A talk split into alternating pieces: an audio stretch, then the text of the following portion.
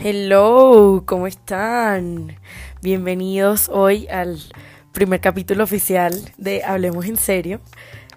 ¿Cómo están? Mi nombre es Maggie. Bueno, María Ángela, pero todos me conocen como Maggie.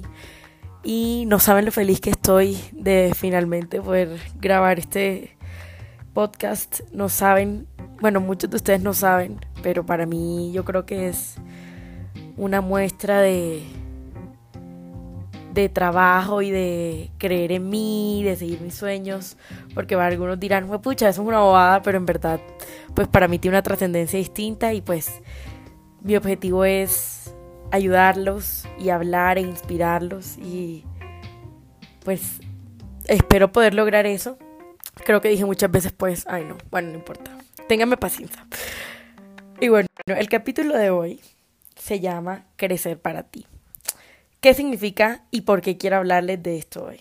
Bueno, primero, antes de que nos pongamos con seriedad, quiero decirles que, estoy muy, muy emocionada y que les agradezco por estar escuchando esto, porque sé que lo hacen con todo el amor. Quiero empezar este capítulo contándoles unos antecedentes o el por qué más bien de esta historia. Entonces, bueno, aquí donde que me ven y los que me conocen saben que yo en su mayoría soy una persona feliz. Me gusta como que tratar de, de brindarles luz a las personas que me rodean.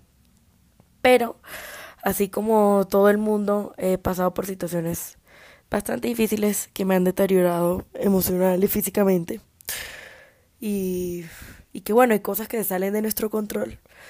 Entonces, el año pasado yo siento que, bueno, uno siempre tiene eventos que uno dice como que fue pucha la gota que, que derramó el vaso. Eso fue para mí el año pasado. Em, ¿Por dónde empiezo? Bueno, el año pasado, además de ser un año universalmente difícil por el tema COVID y pandemia y bueno, todo, fue un año eh, emocionalmente duro. Yo recuerdo que, que empecé ese año muy triste. Eh, para mí siempre los inicios de año son difíciles, son complejos y tenía la vieja costumbre de plantearme eh, objetivos completamente inalcanzables que solo me estresaban porque al final decía, pucha, no logré nada. Pero bueno, empezó ese año y bueno, pasó toda la pandemia, pero yo recuerdo ya haber empezado muy triste. Em, tuve dos eventos particulares que me marcaron mucho. Uno cuando se murió mi perrita, que como para algunos puede ser algo intrascendente, para otros ustedes saben que un perrito es un miembro de la familia. Y pues yo estaba lejos, no había aeropuertos, no había manera de, de poder estar con ella o mi mamá. Entonces fue un periodo difícil. Estaba yo sola acá en Bogotá y me alejé mucho de la gente. Eh, me acuerdo que me descuidé mucho de mí también. No salía, bueno, no se podía salir mucho, ¿no? Pero lloraba todo el día, no eh, comía mucho o no comía, tomaba sola en mi cuarto. Me acuerdo que, que me tomaba una botella de vino directamente de la botella y lloraba y lloraba y lloraba. No solo por mi perrita, sino porque tampoco llevaba, pues llevaba mucho tiempo sintiéndome mal conmigo y con lo que era como persona. Además que siempre, eh, pues agregándole a esa situación, siempre había mantenido una relación muy mala conmigo, con mi cuerpo, con la comida. Entonces como que se me juntaron esas emociones, empecé a comer el triple, eh, me subí mucho de peso, pero pues yo no veía nada, entonces solo lloraba y lloraba y lloraba. En ese momento como que dijo, pucha, estoy mamá de sentirme así, no sé qué. Y como la vida diciéndome, hijo madre, no te voy a dejar parar. Entonces solo me, me acuerdo que cuando ya me estaba sintiendo relativamente mejor, murió el papá de mi mejor amigo del alma, que era como mi otro papá. Yo lo adoro y lo recuerdo todo el tiempo como si aún estuviera aquí. Me acuerdo que mm, la última vez que lo vi fue un mes antes de que falleciera, que me invitaron a comer en su casa y, y me acuerdo que pues todavía como que recordaba sus últimas palabras, como que me, me, empecé a culpar mucho también porque fue pucha, yo decía, ah, si tan solo hubiera dicho que no saliera a tal parte o que no se hubiera con fulanito, pero pues el futuro no está en nuestras manos, lo único que podemos controlar es el ahora y es las decisiones que hacemos y que tomamos por nosotros mismos. Pero bueno, después pasó eso y mi amigo estaba en Montería, yo estaba aquí en Bogotá, entonces volvió ese cargo de conciencia, de sentir que no había estado ahí para él, no había aeropuertos, no había manera de que yo fuera. Pero pues estuve muy pendiente de él y él me dio una lección hermosa porque él estuvo más pendiente de mí cuando el que más necesitaba ayuda era él. Pero bueno, entonces eso pasó y yo entré en una depresión terrible, no quería pararme de la cama, no me quería bañar, no quería hablar con nadie, solo comía y comía y comía. Eh, me sentí muy sola, me acuerdo, me sentí como, como vacía, recuerdo. Y me da nostalgia como que hablarles de esto porque fue un momento en el que sentí mucho dolor y, y me sentí muy sola. Y me acuerdo que empezaron como a todos esos temas como de inseguridades y de ese daño y esa mala relación que tenía con mi cuerpo y conmigo a exacerbarse. Entonces me acuerdo que empezó ese sentimiento de pena, no quería salir como cuando ya era un poquito más fácil verse con la gente, no quería salir, no quería que la gente me viera, yo decía, juepucha, eh, no quiero que me vean así de gorda, van a pensar que, ¿qué van a decir? O, ay, mírame ese brazo, ay, no sé qué, o no me voy a poner esta ropa. Lloraba midiéndome la ropa, me grababa todo el tiempo, entonces empezó la restrictividad. Entonces me acuerdo que justo en ese año, para mi cumpleaños, me invitaron a un paseo y me dieron, me, me avisaron una semana antes del paseo. Y me acuerdo, ya aquí confesándoles algo desde lo interno de mi corazón, que dije, bueno, cada día que pase hasta el paseo voy a comer 100 calorías máximo. Y entonces piqué un montón de pepino y solo comía pepino con una especia que tenía que era como de limón y pimienta. Y solo comía eso y agua y ya. Y vomitaba mil veces y me miraba al espejo y decía, pucha, ¿qué es esto? Y lloraba de frustración porque obviamente, ¿sabes que era, irracional? Yo creo que uno pierde eh, todo sentido de la razón, de la razón y de la protección personal. Y bueno, me fui a ese paseo en el que ni siquiera estuve feliz, o sea, fue un paseo que ni siquiera eran amigos cercanos y que hice como por salir y cambiar de ambiente. Luego llegó mi cumpleaños, que era otra época para mí extremadamente difícil porque nunca la disfruté. Entonces solo lloré ese día y no quería ver a mis amigos y no quería ver a nadie y no quería hacer nada. Entonces bueno, para resumirles el cuento, fue un año muy difícil de muy mala imagen corporal, de autoflagelación, de mirarme al espejo y decirme, no sirves para nada, eres una vaca asquerosa, eres horrible, no sé qué. Y yo Sí, me entienden, o sea, yo creo que uno al final de eso reflexioné y dije, pucha, nadie en el mundo me ha tratado tan horrible como me trato yo. Y nadie en el mundo se hace tanto daño como uno mismo. Entonces también, pues, como que yo si iba a alguna reunión, como que a veces no me sentaba, me sentaba en una esquina y me tapaba con el cojín, no quería que, sentía que todo el mundo me estaba mirando y diciendo, ay, May, ¿cómo se le ve ese brazo de gordo? Ay, May, ¿cómo no sé qué ya ahora les puedo decir que entendí que nadie en el mundo está tan pendiente de uno. O sea, nadie. Cada quien está lidiando con sus propias inseguridades. Y, y uno es el que exterioriza como todas esas inseguridades y todo ese dolor y todas esas vainas que realmente solo están en nuestra cabeza. Espérense que me voy a tomar un sorbito de té. Es que estaba eh, en Starbucks. Bebida recomendada, shaken de frutos rojos. Pero bueno, perdónenme la interrupción. Volviendo al cuento, fue un año emocionalmente difícil y autodestructivo. Luego llegó otra época que, que mm, también es muy difícil para mí, que es diciembre. Y bueno, eh, no quería hacer nada, la verdad. Pero me acuerdo que ese diciembre fui a Montería, que es como la ciudad donde soy. Y recuerdo sentirme como extraña, como si no fuera mi casa y no quería ver a mis amigos. Solo vi a los amigos más cercanos, o sea, como a esos amigos de, del alma que están con uno siempre, que como que son el espacio seguro. Solo me veía con ellos. Y me acuerdo que yo creo que esto fue, y ojalá lo escuche porque Juanpi, si escuchas esto, Juanpi es uno de mis mejores amigos. Y me acuerdo que un día estaba saliendo con ellos y me sentía súper, súper apagada, como que no quería ver a nadie, pero tampoco quería estar en mi casa sola llorando. Y pues mis amigos estuvieron ahí pendientes, además que no nos vemos casi nunca porque dos de ellos viven en el otro lado del mundo. Entonces solo nos vemos en vacaciones. Y recuerdo que, que una, una de nuestro combo me recogió y me monté al carro y Juanpi me dice, Maggie, ¿qué te pasa? Siento como, como que se te está apagando tu luz. Y yo en ese momento solo hice como que, ah, no sé qué, y no dije nada. Pero yo me acuerdo que llegué a mi casa y me volví mierda, o sea, yo lloraba, yo decía, pucha, lo único bueno, en ese entonces, ¿no? Que no me decía nada bueno, en ese entonces me acuerdo que me dije, pucha, lo único bueno que tienes, que es que le traes alegría a la gente, o que te, ves como luz, no sé qué, y lo perdiste, no sirve para nada, no sé qué.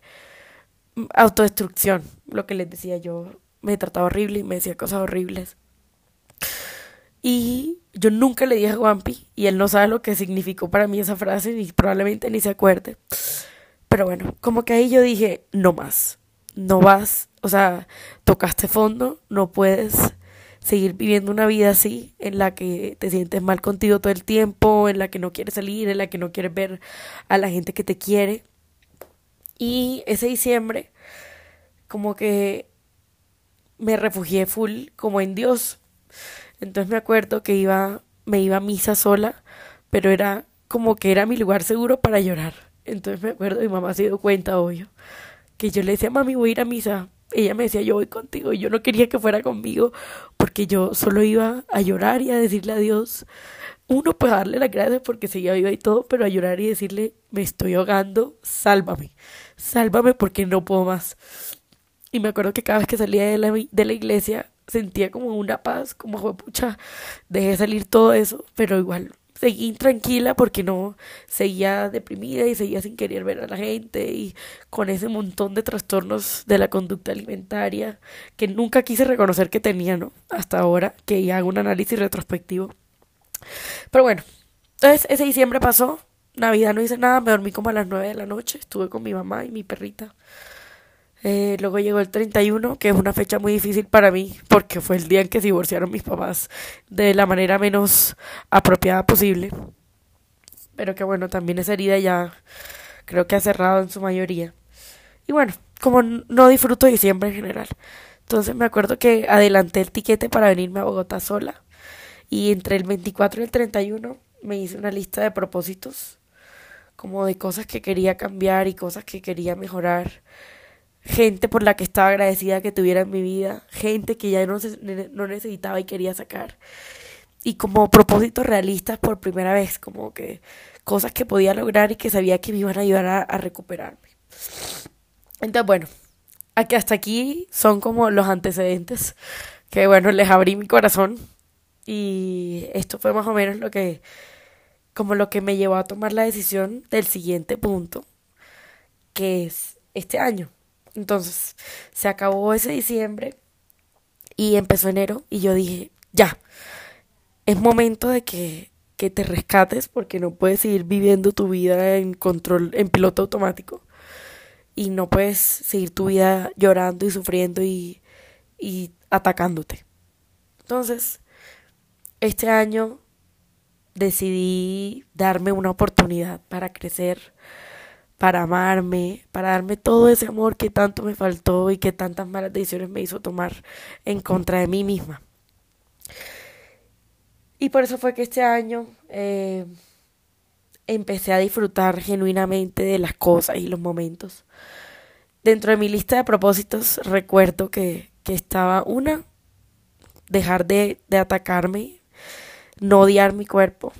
Eh, hacer ejercicio, me acuerdo que lo puse por mi salud, como que dije, haz cualquier cosa que disfrutes, pero muévete. Y empecé como a salir a caminar. Entonces empecé, me acuerdo, empecé a caminar full, como que era mi tiempo para reflexionar, entonces fue cuando empecé a escuchar podcasts, muchos podcasts que me ayudaron a crecer y como a mantenerme como en el camino de a lo que quería llegar. Eh, empecé a ir a misa nuevamente que, pues, más que a misa, como a retomar mi espiritualidad, puse en orden mi vida, organicé mi cuarto, eh, me compré un planeador para organizar, perdón, para organizar como mis días y mi semana. Eh, empecé a comprar a comprar cositas como que, que, me aportaran, me compré marcadores, me compré eh, un aromatizante para el cuarto, empecé a invertir en mí, en tiempo, en emociones, en dinero también, porque yo me acuerdo que yo ahorraba full, pero como para nada, o sea, como para ir a comer. Ahora como que siento que, si me entienden, como que cuando uno invierte en uno, como que el dinero vuelve. Pero bueno, ese no es el punto. Entonces empecé a trabajar en mí, empecé a dormirme temprano, a ponerme nuevamente juiciosa en la universidad, a recordar. Pues la universidad nunca la dejé como que cuando me sentía mal, como que estaba en piloto automático, pero seguía respondiendo a la universidad. Retomé como la pasión que le tenía a la universidad y a la medicina. Y empecé a sanar relaciones y rencores que guardaba en mi corazón. Eh, perdoné a todo el mundo con el que tenía alguna discusión o alguna cosa, aunque no me pidieran perdón. O sea, los perdoné en mi corazón y, y para tener mi alma limpia.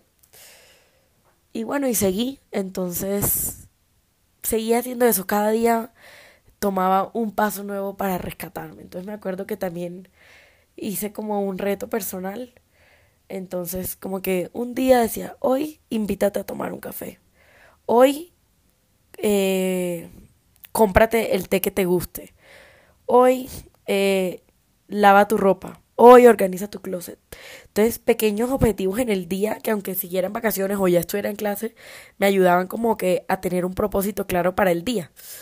Em, dejé de ponerme como metas irreales al día, entonces como que me mantenía productiva, pero me mantenía feliz. Empecé a disfrutar del ejercicio y a ponerme retos, pero no por un cambio físico, sino porque, porque sentía que genuinamente, que genuinamente me estaba ayudando con, con mi salud mental hice algo que no me atreví a hacer en mucho tiempo porque ustedes saben que uno a veces cree que puede controlarlo todo y que uno no necesita ayuda, pero bueno, busqué a una psicóloga que es un ángel en mi vida y pues en verdad sigo siendo medio indisciplinada y nos hemos visto como tres veces en el año, pero han sido tres veces que ella me ha dado como indicaciones para trabajar en mí y como que me ha ayudado mucho a sanar mi relación personal, mi imagen corporal y mi relación con los demás. Entonces, bueno, este año para mí ha sido como un año de crecimiento, de enfoque, de entender que si no me amo a mí misma, no nadie me va a amar y no me voy a dar mi lugar y voy a,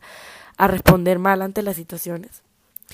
Entonces, ese es como el objetivo principal, ¿no? Como porque uno tiene que crecer y trabajar en uno y para uno y no para que la gente lo vea bien o para que la gente diga, hijo pucha, mira cómo estás de linda o mira, hijo pucha, eh, América, esa vieja como es de divina. No, es para que la energía y el amor y la luz salgan desde adentro. Porque les juro que cuando uno sana su relación con, con uno mismo, pucha, uno sana la relación con el mundo entero y con el entorno. Y, y la gente se da cuenta y te dice, pucha, te veo feliz. O como estás de linda, te ves como brillante, radiante. Y uno dice, Jue madre, no estoy haciendo nada distinto sino dejar de atacarme y de, y de hacerme daño. Por supuesto que hubo muchos obstáculos. Eh, y los hay hasta el momento. Siempre hay un día en que uno tiene una pelea o alguien trata de por debajear un logro.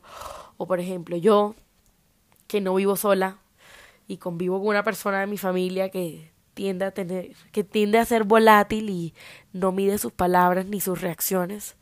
Entonces me tocó mucho crecer y madurar desde adentro para no dejarme afectar por esas cosas, ni que me dañaran el día, ni que me hicieran eh, reaccionar mal o ser violenta de alguna manera. Y hay veces en que sigo encontrándome gente que tiene desacuerdos o gente que se cree, por ejemplo, en lo, en, yo no sé, como en la posición de opinar sobre mí, sobre mi cuerpo, sobre mi vida.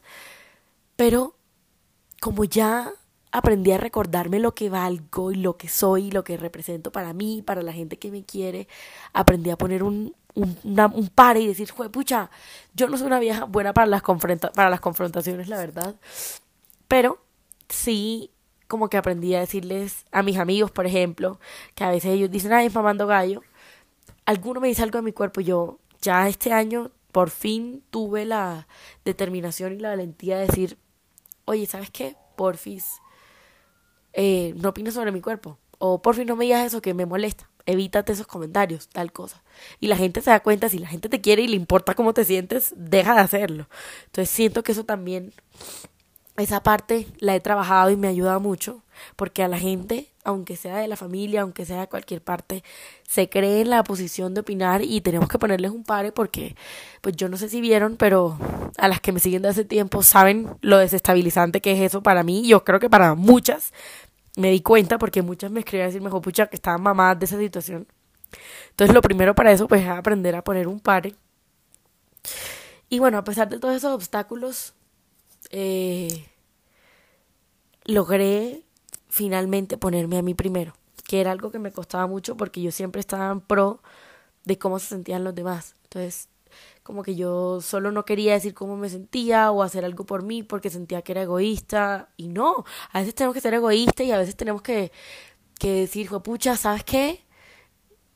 Mm, perdónenme la expresión que voy a usar, pero me vale culo. O sea, yo voy primero, porque si yo no estoy bien, yo no puedo seguir mi vida tranquila y aportarle cosas positivas a la gente que me necesita.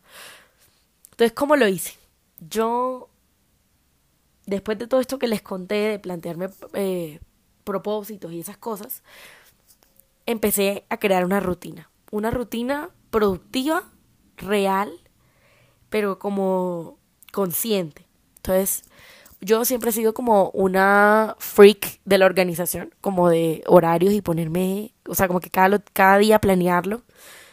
Entonces, uno, por ejemplo, a mí me gusta levantarme temprano, la verdad, me hace sentir productiva.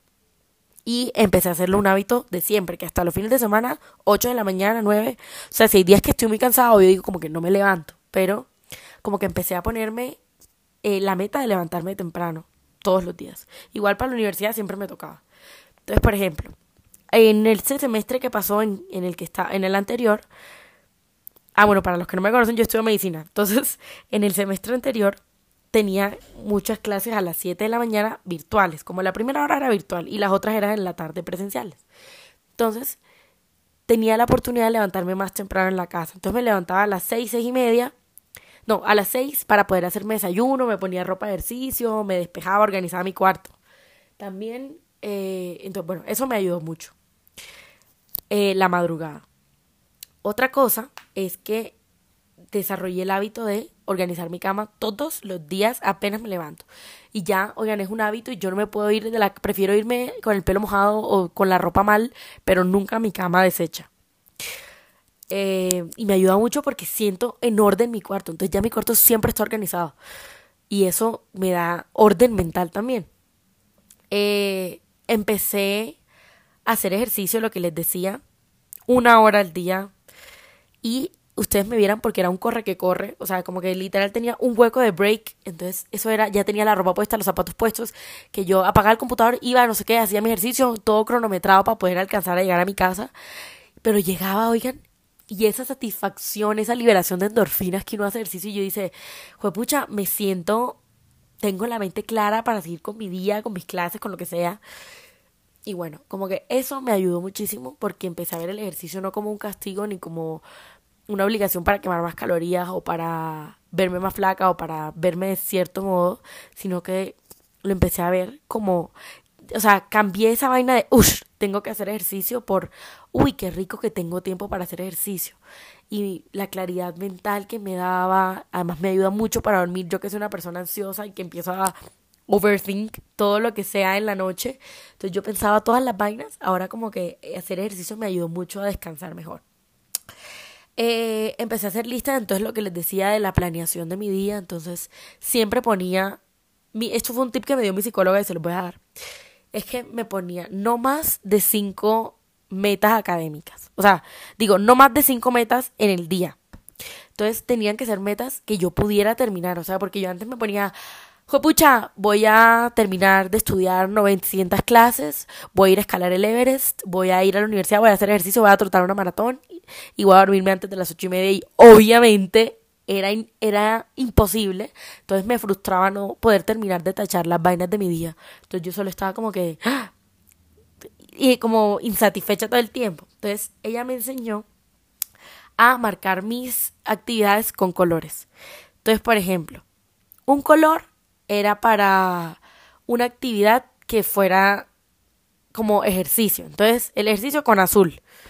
Otro, como que el tema académico, no ponerme más de cinco, eh, de tres vainas académicas, una cosa así. O sea, como que a menos que estuvieran parciales, pero que intentara como ponerme metas más reales. Entonces, eso lo ponía de otro color. De otro color ponía cosas para el alma. Entonces, por ejemplo, journaling o meditar o hacer yoga o escuchar música o lo que sea. Otra era como... Mmm, no sé, como algo que tuviera que hacer como urgente. Entonces que no marcara en rojo nada que no fuera urgente. O sea, que realmente lo urgente fuera urgente, pero como, ¿sí me entienden? Como, fue como una nomenclatura de colores. Eso me ayudó mucho porque empecé a ver que realmente uno sí se puede mantener un buen estilo de vida y rendir bien en medicina y en cualquier carrera y en la universidad, en el trabajo, en lo que sea, poniéndose metas reales, sin uno enloquecerse por no alcanzar las cosas. Y me dijo que siempre, siempre, siempre tenía que darme tiempo para mí incluso en parciales, aunque tuviera que estudiar, no sé qué. Y eso lo aprendí yo. Pues yo me acuerdo que le dije como que, que le estaba dando prioridad al tiempo para mí. Y ella me dijo, haz eso. Entonces, incluso en parciales, a mí me gusta mucho, por ejemplo, tomar café. Como en el café, como ir allá a leer o a caminar o lo que sea. Entonces, en parciales, cuando ya no me cabía ningún tipo más de información, como que paraba, cerraba el computador, cuadro, no sé qué, iba y me escuchaba eh, un podcast o música que me gustara y caminaba un rato, me sentaba en el café y me quedaba viviendo de largo media hora y luego volví a estudiar. Eso eh, fue una excelente estrategia para mí. Otra cosa que incluía en mi vida, que no hago con total disciplina, pero que también me ha ayudado a sacar muchas cosas, como a dormir más tranquila, es el journaling. Entonces el journaling me ayuda mucho como a conocerme, como a ver si algún día tengo un mal día, como plasmar toda esa energía y esas cosas que me molestan en el papel y no quedármelas en la cabeza y reaccionar después, después mal a otras posibles situaciones. Y bueno, yo creo que esos son como mis tips para empezar como a trabajar en uno. Pero antes que, que empezar a hacer ese poco de cosas a la loca, uno tiene que tener claro el objetivo. ¿Por qué lo hago? Más que la motivación, que la disciplina, que lo que sea, yo creo que lo que a mí me mantuvo constante fue recordarme que estaba haciendo las cosas finalmente porque me amo. Y me pedí perdón, eh, me miraba al espejo y me pedí perdón por todas las cosas horribles que me dije, por todas las mil millones de veces que me hice sentir como una inútil, como todas aquellas veces que me quité mi valor yo dejé de tomarme fotos un tiempo porque sentía que no me veía bien y después me acuerdo que en cada espejo me veía diferente. Todavía me pasa un poquito. No sabía cómo me veía y dije, yo quiero vivir mi vida siendo feliz, quiero vivir mi vida llenándome de paz, de que aprenda a responder ante las situaciones y que los comentarios o la gente que, que no tiene buenas intenciones eh, no me afecten, como que sepa yo y entienda una manera de responder. Entonces, esa era mi motivación. Entonces hacía ejercicio y ya yo me acuerdo que, oigan, lo digo con tanta felicidad, como que por ejemplo ahora me encanta trotar. Entonces me gusta trotar 5 kilómetros. Pero un día voy yo trotando, por ejemplo, y digo, ah, Maggi, ¿sabes qué? Ponte, intenta hoy, corre 6. Porque tú puedes, porque es un reto personal y termino y digo, pucha, qué satisfacción, porque lo hice por mí. Pero no digo, pucha, que mil calorías más me voy a ir a comer tal cosa, no sé qué. Uy, bueno, otra cosa que no les mencioné es que yo antes tenía muchos atracones de comida por esa mala relación con la comida que les decía. Y, y ya sané eso porque dejé de contar calorías, dejé de restringirme, empecé a comer de todo, pero a comer intuitivamente. Entonces ya el objetivo de comer es porque me hace feliz. Dejé de ver a la comida como mi enemiga. Entonces, por ejemplo, ahora como muy saludable porque me gusta y me hace sentir bien, pero no tengo que esperar a que sea sábado para comerme una galleta, ¿sí me entienden? Y si un día quiero y me antojo de una pizza un martes, me la como y me puedo comer otra el sábado y soy una persona feliz. Porque, porque entendí que, que uno es más allá, todo va más allá de, pucha, de contar y de comer menos de 1200 calorías al día, de comer lo que come un niño de transición, o sea, entonces aprendí eso. Lo aprendí todo a partir del amor y de creer en mí y de, de buscar ser mejor persona para mí, para la gente que me rodeaba, porque además que me había vuelto supremamente irritable, ¿no? Entonces no le hablaba a nadie, no quería ver a nadie, era reactiva, grosera. Me acuerdo que no quería que mis amigas fueran a mi casa o que se quedaran a dormir, porque ya no quería tener gente cerca, o sea, me, volví una persona que yo no era y todo eso a partir de todo el daño que, que me estaba haciendo y todas las circunstancias que había que me habían como que que habían llegado a mí, mejor dicho, como en ese en esos momentos tan dolorosos y que no había podido manejar. Pero pero sí, y otra cosa que que entendí es que yo vivía constantemente comparándome como con las otras personas. Instagram para mí era un veneno, o sea, yo lloraba viendo fotos de niñas divinas y yo decía, juepucha, esa vieja es flaquísima, esa vieja tiene la vida perfecta, ojalá a mí se me vieran los brazos así, ojalá yo tuviera ese abdomen, ojalá no sé qué. Y esta fue mi otra clave para la motivación y es que dejé de buscar ser alguien más, dejé de intentar parecerme a alguien más y empecé a decir, juepucha, tú tienes tantas cosas buenas a recordarme todo lo lindo que tengo y todo lo lindo que tengo para ofrecer y dije, ¿sabes qué quiero ser? Quiero ser la mejor versión de mí, pero no quiero ser nadie más. Quiero ser yo con mi voz gritona, quiero ser yo con mi con mi cuerpo real, quiero ser yo con mi pelo así, con mis cachetes así, pero quiero ser yo porque yo soy una persona que que le aporta cosas positivas a la gente. Y entonces fue cuando empezaron a llegar, o sea, empecé a entender como hacer un análisis retrospectivo de todas las cosas lindas que me dice la gente, como, o sea, como que la gente nunca me ha dicho, pucha, no voy a invitar a Maggie porque se le ve el brazo gordo, pucha, yo quiero a Maggie porque ella es flaca. No, no, o sea, entendí que la gente me quería y me tenía en su vida porque les aportaba mucho más allá de algo físico o algo material o algo superficial.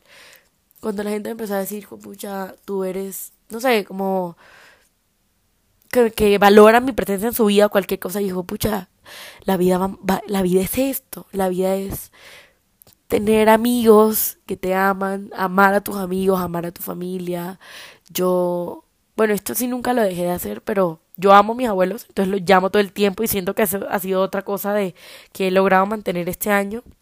Y es eso, como que este año mantuve cerca a la gente que quiero cerca, o sea, mantuve cerca a toda esa gente que me ha demostrado su amor y su incondicionalidad y, y eso me ayudó mucho, me ayudó mucho a crecer y a querer ser mejor por mí y para brindar lo mejor de mí al mundo. Todo esto para decirles, eh, en resumen, lo que he aprendido. Y es que, bueno, este año me ha enseñado, uno, que soy mucho más que mi físico. Yo soy mucho más de cómo me, eh, por lo como soy que por cómo me veo o cómo me ve la gente. Oigan, miércoles, espérense un momento. No, creo que no se paró el podcast, espero que no. Bueno, no se paró, creo que yo lo paré, entonces la embarré. Ay, bueno, no importa. Lo que he aprendido entonces es uno, que soy más, más que lo que, que como me veo, que la gente. Bueno, otra cosa es que nadie está tan pendiente de ti, ni de tu cuerpo, ni de cómo te ves, tanto como tú. Que la gente no te quiere por si se te ve, o sea, la gente que te quiere no te quiere por si no se te ve un gordo en tal parte o porque tengas el pelo lindo, o sea, la gente que te quiere y te tiene en su vida lo hace por las cosas y los sentimientos que le produces, por las cosas que les aportas. Eh, aprendí también que no hay nada más lindo que trabajar en uno fundamentado en el amor, como en querer mejorar por uno. Entonces, no hay nada más rico que hacer ejercicio porque lo disfrutas, porque te sientes saludable, porque te despeja, te ayuda a dormir y no porque odies tu cuerpo, que cuando te ves en el espejo no estás todo el tiempo recalcándote todo lo que no tienes, todo lo que te hace falta, sino poder decirte lo bueno que eres aprendí también que nada hiere más que las palabras que se dice uno mismo en el espejo. Eh, nada es más fuerte que la percepción que tenemos nosotros mismos de nosotros, de de cómo somos como personas y nuestro físico, que a veces nos tenemos que fake it till you make it, literal, o sea, mentirnos y decirnos las vainas, repetirnos las tantas veces hasta que nos las creemos. A mí algo que me costó mucho fue decirme las cosas buenas que tengo. Me acuerdo que eso fue uno de mis ejercicios en el journal, decirme como hacer una lista de, de qué era lo bueno que tenía. Entonces, ya finalmente puedo decir, pucha, no sé, eh, ahora que, que, que aprendí a crecer y a trabajar por mí y amarme sobre todo, que es algo que no había podido hacer en mis 20 cortos años de, 20 cortos años de vida y que finalmente puedo hacer es darme cuenta de lo mucho que soy y de, y de que voy más allá de, de mi imagen física y corporal. Aprendí este año que lo mucho que me quiere la gente. Yo me acuerdo de mi cumpleaños. Este año lo disfruté tanto porque sentí el amor, oigan. O sea, yo nunca me había sentido tan amada. Yo dije, pucha, yo no le estoy pagando ni poniéndole una pistola en la cabeza a nadie para que me digan estas cosas. Y qué lindo que mi camino por la vida y por la vida de las personas sobre todo sea positivo o sea, la cantidad de mensajes, de regalos que me llegaron diciéndome como, ay, valoro mucho tenerte en mi vida, o sigue con esa energía, o mira, me ayudaste a salir de tal cosa en mi vida, o gracias porque eh, tu amistad para mí es importantísima, o mi familia, como me llamaban. ¿Sí me entienden? Como que sentí que mi camino no estaba siendo en vano, mi presencia no era en vano. Y era algo que probablemente estaba ya hace mucho tiempo y que yo no sentía porque yo no era capaz de reconocerme las cosas buenas que tenía. Entonces, creo que esa fue mi mayor lección, como, como esa parte de mí que, que me costaba conocer. También aprendí mucho a conocerme, ¿no? A saber realmente qué, qué es lo que quiero y qué es lo que necesito. Aprendí a pasar mucho tiempo sola, voluntariamente, sin sentirme solitaria, que es algo de lo que les voy a hablar en el próximo capítulo.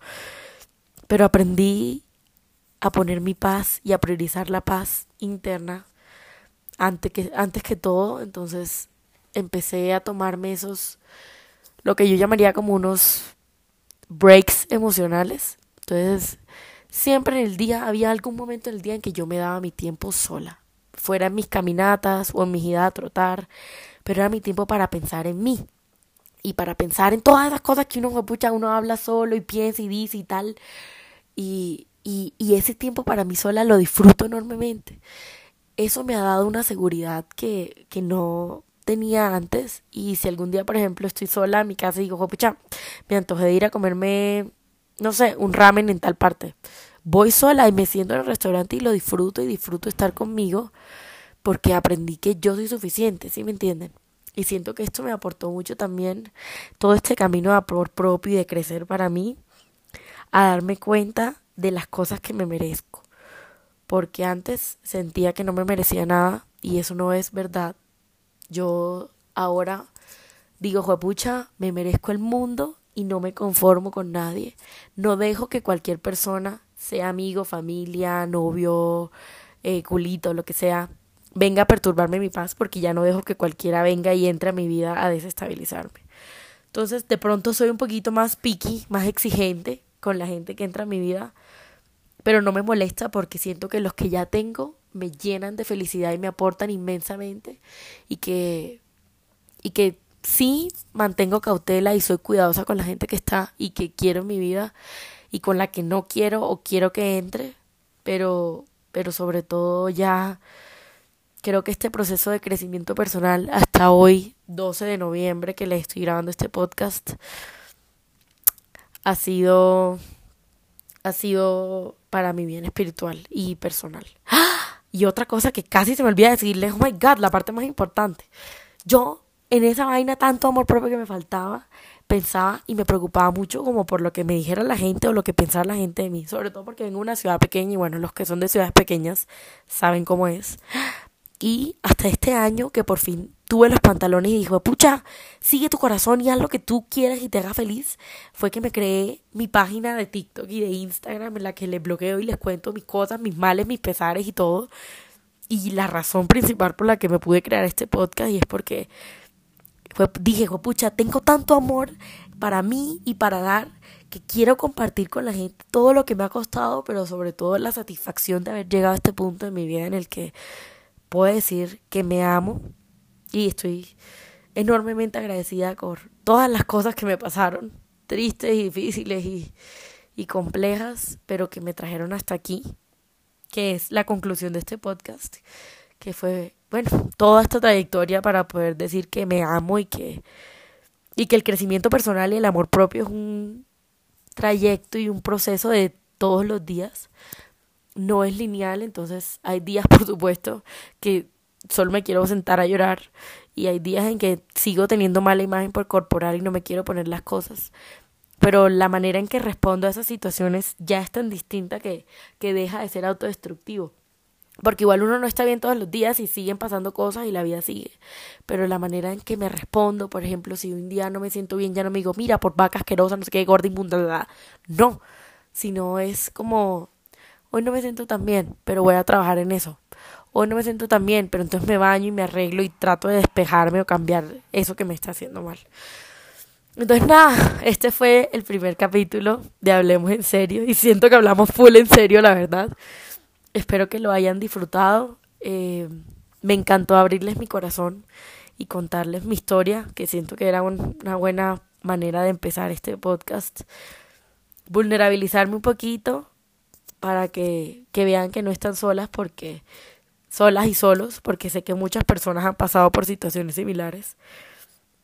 Pero nada, ánimo y, y a trabajar por ustedes, porque porque el mundo es de uno, ¿saben? Y uno tiene que comerse el mundo sabiendo qué quiere y qué no quiere, qué hay que dejar, qué hay que soltar, pero sobre todo amándonos y trabajando constantemente en ser las mejores versiones de nosotros mismos. Les mando un beso y un abrazo enorme. Eh, nuevamente, pues soy Maggie, me pueden encontrar en Instagram y en TikTok como Maggie's Journal, porque es literal mi journal, ustedes son mi diario. Pero me encanta haber podido compartir esto con ustedes y nada, espero que les guste y les mando un abrazo enorme. Besos.